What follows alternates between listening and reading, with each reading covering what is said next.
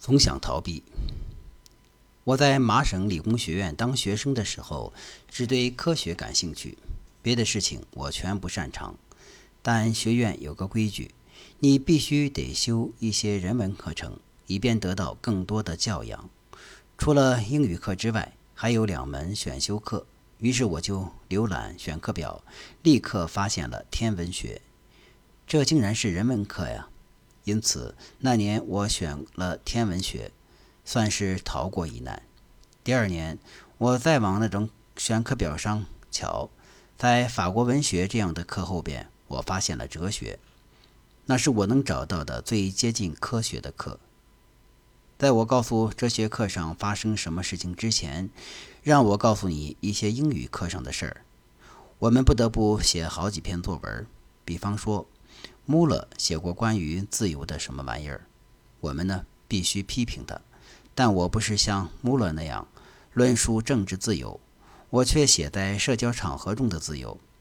为了显得礼貌。不得不装模作样和撒谎这个问题，以及在社交场合总是做这种装模作样的游戏，将导致社会道德意志力的崩溃这个问题，这是个很有趣的问题，但这不是布置给我们的题目。另一篇我们必须批评的文章是赫胥黎的《论一节粉笔》，他在这篇文章中讲的是他拿着的那节粉笔。是动物骨头的遗留物，地球内部的力量把它往上推，所以它才成了白牙的一部分。然后呢，它被采挖出来，如今被用来写在黑板上写写画画，传达思想观念。还是那样，我不按照教授布置的那样去批评这篇文章，却写了一篇滑稽的模仿之作，《论一粒尘土》。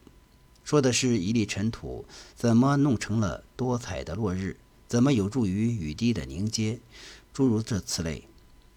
我总是造假货，总是想逃避。但是到了我们不得不写一篇关于歌德的《浮士德》的作文的时候，我就无计可施了。这作品太长了，模仿不得，没办法挂羊头卖狗肉了。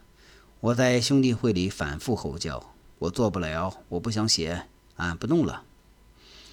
我兄弟会里的一哥们说：“行了，费曼，那你别做得了。可教授会以为你不写，是因为你懒得做这作业。你怎么着也得写个什么玩意儿，还不是能少于规定的字数。交上去的时候夹张纸条，说你就是理解不了浮士德，你对他还不开窍。要写点评论他的东西，不大可能。”我就这么办了。我写了一篇很长的作文，论理性的限度。我一直都在思考解决问题的科学技术怎么会有某种限度。道德价值问题不能由科学方法来决定。乌拉乌拉乌拉乌拉，一通胡诌。然后兄弟会的另一哥们儿又出了个主意。费曼他说：“交上一篇作文，却跟浮士德风马牛不相及，交不了差的呀。你必得做的事情。”是把你写的那什么玩意儿搞进浮士德里去，滑稽。我说，但兄弟会的其他伙家伙们以为这是个好主意。好吧，好吧，我硬着头皮说，我试试还不成吗？于是我在我已经写了的那些东西上又加了半页，说是墨菲斯托菲里斯代表理性，浮士德代表精神。歌德试图表明理性的限度，我一阵折腾，把折腾出来的玩意儿都勉强塞进作文里。教授们让我们一个个单独进去和他讨论作文，我进去了，做好了最坏的心理准备。他说，导言部分的材料不错，但浮士德的材料有点过于简单了，否则还是很好的。毕加又逃过一难。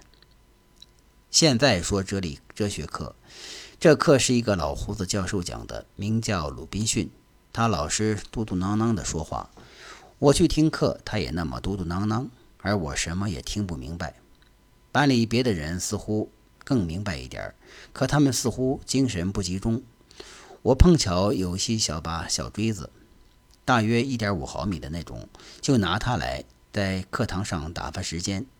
有两个手指头之间在鞋底上钻窟窿，一星期一星期这么混。最后有一天接近下课的时候，鲁滨逊教授伊里哇啦伊里哇啦的，大家都兴奋起来，他们都互相交谈讨论。因此我猜他说出了什么有趣的话。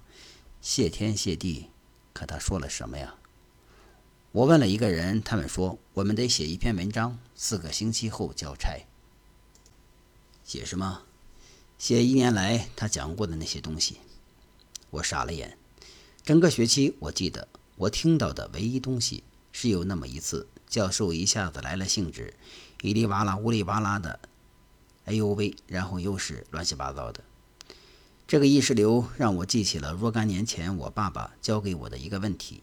他说：“假定一些火星人将要光临地球，而火星人从来不在不睡觉，他们一刻不停地动弹。假定他们没有我们这种名为睡觉的怪异现象。”于是他们就问你这个问题：入睡是什么感觉？当你入睡的时候发生了什么事儿？你的思想是突然停止了呢，还是逐渐、逐渐、逐渐？啊不啊不啊不啊不啊，不那么迅迅速速、迅迅速速的。这个心灵到底是怎么开了关开关的？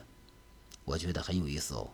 现在我必须回答这么一个问题：当你入睡的时候，意识流是怎么停止的？就这样，在接下来的四个星期的每个下午，我都得写我的作文。我把我屋子里的遮阳帘拉下来，把灯也关了，睡觉。我倒要看看，当我入睡的时候发生了什么。在晚上又睡，因此每天我有两次观察的机会，很不错。起初，我注意到了许多和入睡无关的鸡毛蒜皮的事情，比方说，有一次通过在内心里对自己说话。我思考了不少，我还能想象我看到了许多东西。然后呢，我逐渐累了。我注意到我能同时想两个事儿。我是在这个时候发现这个的。我在内心里对自己谈论着什么事儿，而我同时也在做那件事。我漫不经心地想象到了两根绳子，分别系在我的床头和床尾上，绳子卷在一个转动的轱辘上。慢慢的把我的床往上升，直到我担心一根绳子别和另一根绞在一块儿，那样就卷不利索了的时候，我才意识到那两根绳子原来是我想象的。但是我说，在内心里，哦，绳子上的张力自然不会让它们搅在一块儿的。可这干扰了我正在进行的第一个思想，并使我意识到我正在同时想着两个事儿。我还注意到，当你入睡的时候。思想观念还在继续，但他们之间的联系变得越来越不讲逻辑。你没注意到他们之间的联系越来越不讲逻辑，直到你问自己：“我怎么鬼使神差的想到这个？”然后你试图回头考察一番，可你常常记不得到底是什么玩意儿是你想到那个。就这样，你得到了逻辑关系的每一种幻觉。但真正的事实是，那些思想变得越来越醉眼朦胧，到最后他们完全分崩离析。再往后，你已沉沉睡去。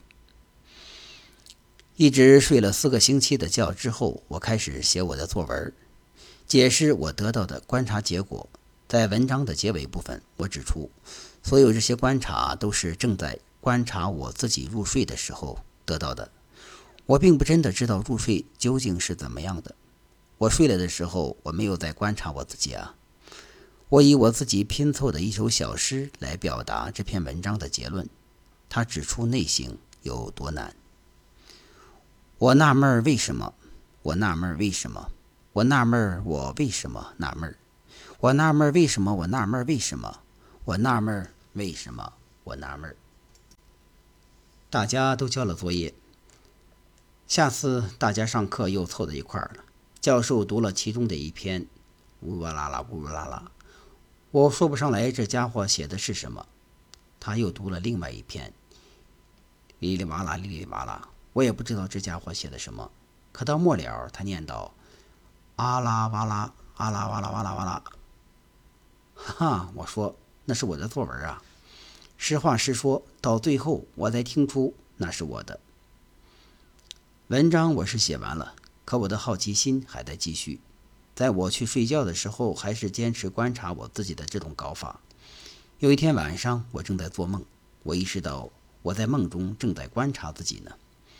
我把一切都一股脑的弄进睡眠本身当中。